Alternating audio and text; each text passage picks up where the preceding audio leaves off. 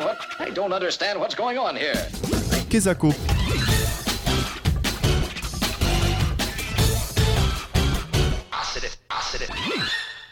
Eh bien bonjour à toutes et à tous, je vous emmène aujourd'hui par-dessus les nuages pour découvrir un drôle d'engin qui ne manque pas d'air. Vous l'avez compris, nous allons parler de l'avion. Mais avant de rentrer dans le vif du sujet, il faut d'abord savoir que la conception des premiers prototypes volants s'inspire beaucoup de la nature et plus précisément du fonctionnement des oiseaux et des chauves-souris. On les appelle alors des ornithoptères, qui sont considérés comme les premiers aéronefs. Pour ceux qui ne le savent pas, un aéronef est un moyen de transport capable de se déplacer dans le ciel donc ça peut être un avion, un hélicoptère, une montgolfière, et ainsi de suite. Et parmi les grands noms qui ont travaillé dessus, on retrouve entre autres Léonard de Vinci avec ses schémas sur des prototypes d'hélicoptères ou encore de parachutes.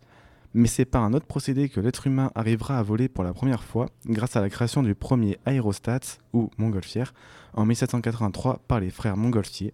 Il suffit alors de chauffer l'intérieur d'un ballon pour que ce dernier puisse s'envoler. Un siècle plus tard, en 1890, le français Clément Ader déposera un brevet relatif à un appareil ailé pour la navigation aérienne dénommé avion, du latin oiseau, qui baptisera alors éole en référence au dieu grec du vent. Il s'agit alors d'un aéronef ressemblant à une immense chauve-souris composée d'une armature en bois recouverte d'une soie élastique avec comme moteur une chaudière à vapeur spécifique qui vient entraîner une grande hélice. Cependant, Adair réussira à le faire décoller seulement 7 ans plus tard sous le nom d'Eol 3. A noter aussi qu'à cette époque-là, on parlait principalement d'aéroplane et non pas encore d'avion, terme qui se popularisera plus lors de la Première Guerre mondiale. En 1903, c'est le tour des frères White d'inaugurer leur flyer, reprenant certaines caractéristiques de base de EOL 3, mais à quelques différences près, il s'agit ici d'un biplane avec deux ailes superposées et un fonctionnement plus moderne, ce qui leur permet un meilleur contrôle de l'appareil mais c'est en 1905, avec le White Flyer 3, que les deux frères arrivent à effectuer leur premier vol. Cet aéroplane sera alors considéré pour certains comme le premier véritable avion de l'histoire. Durant cette première moitié du XXe siècle, l'avion connaîtra des améliorations progressives.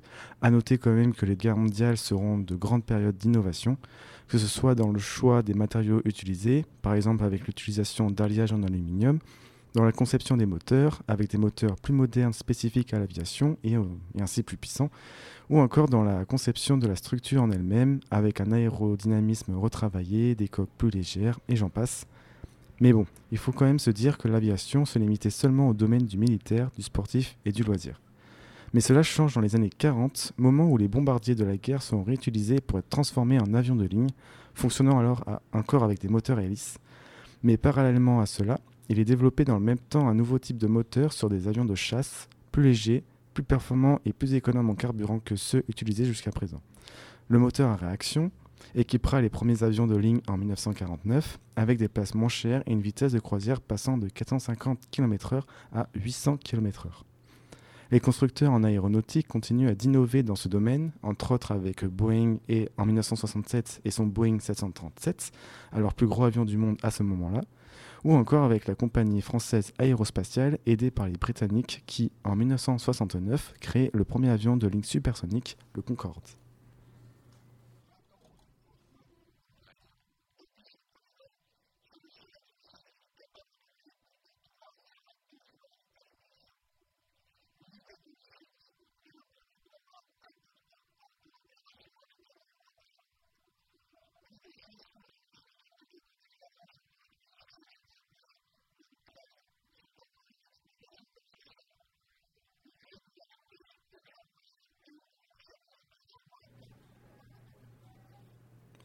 La carrière du Concorde prend fin en 2003 pour des raisons écologiques et économiques, ce qui permet d'ouvrir la voie de grands avions de ligne comme le Boeing 777 qui peut transporter jusqu'à 550 passagers ou encore comme son plus grand concurrent l'Airbus A380 qui peut transporter jusqu'à 850 passagers et qui est encore aujourd'hui le plus gros avion du monde. Un avion moderne ne ressemble plus en rien aux aéroplanes du début, que ce soit dans sa conception en elle-même, dans le choix des matériaux et même dans la conception du moteur. Bon. Il se distingue surtout par l'introduction de nouvelles technologies liées à la sécurité, comme par exemple la boîte noire. Les boîtes noires, qui sont en réalité oranges par convention internationale, sont des mouchards, des enregistreurs de vol. Chaque avion en possède deux, l'une à l'avant de l'appareil chargée d'enregistrer tout ce qui se dit à bord, les conversations entre l'équipage et le sol, ainsi que les annonces en cabine passager. L'autre, à l'arrière de l'avion, enregistre l'ensemble des données techniques du vol. Il s'agit de véritables petits magnétophones. Une bande magnétique sans fin enregistre tout. Le fonctionnement d'un avion est quelque chose de peu commun, se basant sur des principes physiques particuliers. Il peut voler grâce au principe de portance, c'est-à-dire que lorsque l'air frappe les ailes de l'avion, la position des ailes va dévier une plus grande proportion d'air en dessous, créant ainsi un phénomène de dépression, ce qui va exercer une force qui va permettre à l'avion de pouvoir s'élever et ainsi de voler dans les airs. Si vous voulez, pour mieux comprendre, il se passe la même chose lorsque vous passez votre main par la fenêtre d'une voiture qui roule. Si vous la penchez légèrement vers l'avant, on a l'impression qu'elle remonte toute seule. Voilà, c'est le même principe. Mais dans le cas d'un avion, les moteurs ont aussi leur importance. Ils servent entre autres à propulser l'avion et à lui donner de la vitesse, ce qui permet de créer la portance, justement. Et dans le cas d'un moteur à réaction, le fonctionnement est différent d'un moteur à combustion classique. Ce dernier vient aspirer de l'air qui va être ensuite comprimé, puis l'air va être enflammé avec du kérosène, un dérivé du gasoil. La réaction provoquée va dilater les gaz qui vont être alors projetés vers l'arrière à travers un réacteur, ce qui va faire avancer l'avion. Aujourd'hui, l'avion est beaucoup sujet aux problèmes climatiques, mais il est aussi beaucoup associé à des crashs, comme celui du Concorde en 2000 ou encore ceux du World Trade Center du 11 septembre 2001 à New York, crashs qui ont marqué à jamais l'histoire. Bonjour à tous, ce flash spécial pour vous annoncer ces très spectaculaires explosions. Ce serait un attentat selon les médias américains à New York, au cœur de Manhattan. vous découvrez euh, l'image. Euh, en l'espace de 20 minutes, deux avions ont percuté les prestigieuses tours jumelles du World Trade Center, donc dans le quartier de Wall Street, en plein jour, à 9h moins quart heure américaine. Les tours euh, sont en feu, vous l'avez vu. Pas de bilan pour l'instant. On parle de plusieurs morts au moins et de dizaines de blessés, puisque à ce moment de la journée, ces bureaux du quartier de Wall Street sont déjà bien sûr occupés. Avant de finir, je voulais quand même vous, faire part euh, de quelques innovations futuristes, entre autres avec le développement de Solar Impulse en 2010, qui est le premier avion fonctionnant à l'énergie solaire, ou encore avec le projet 0i par Airbus, avec des avions fonctionnant à l'hydrogène. Pour finir cette chronique, je vous laisse avec les Pink Floyd et leur titre Learning to Fly, et je vous dis à la semaine prochaine.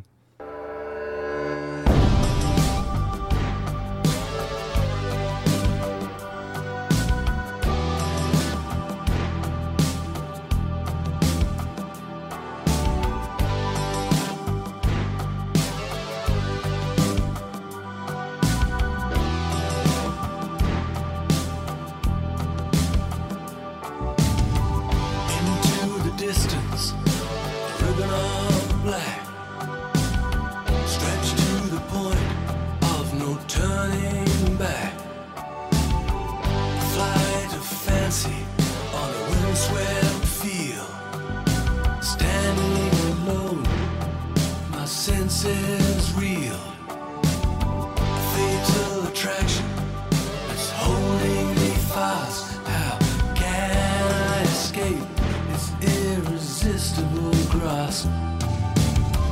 Can't keep my eyes from circling.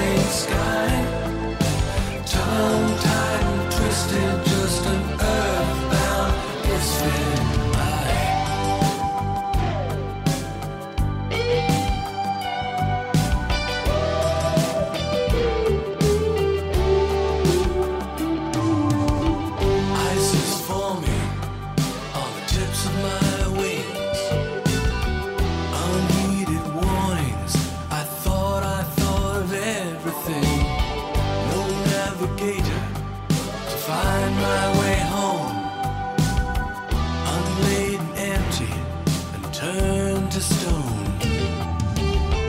Sole intention learning to fly. Condition grounded, but determined to try.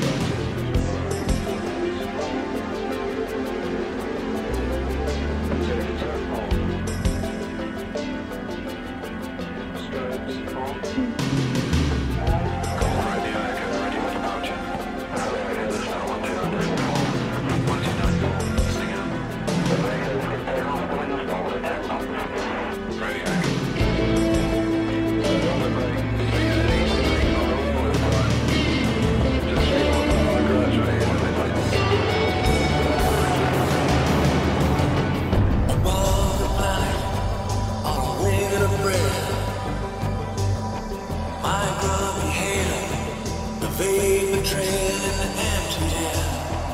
Across the clouds I see my shadow fly. Out of the corner of my watery eye. a dream unthreatened by the morning light. Could blow this soul right through the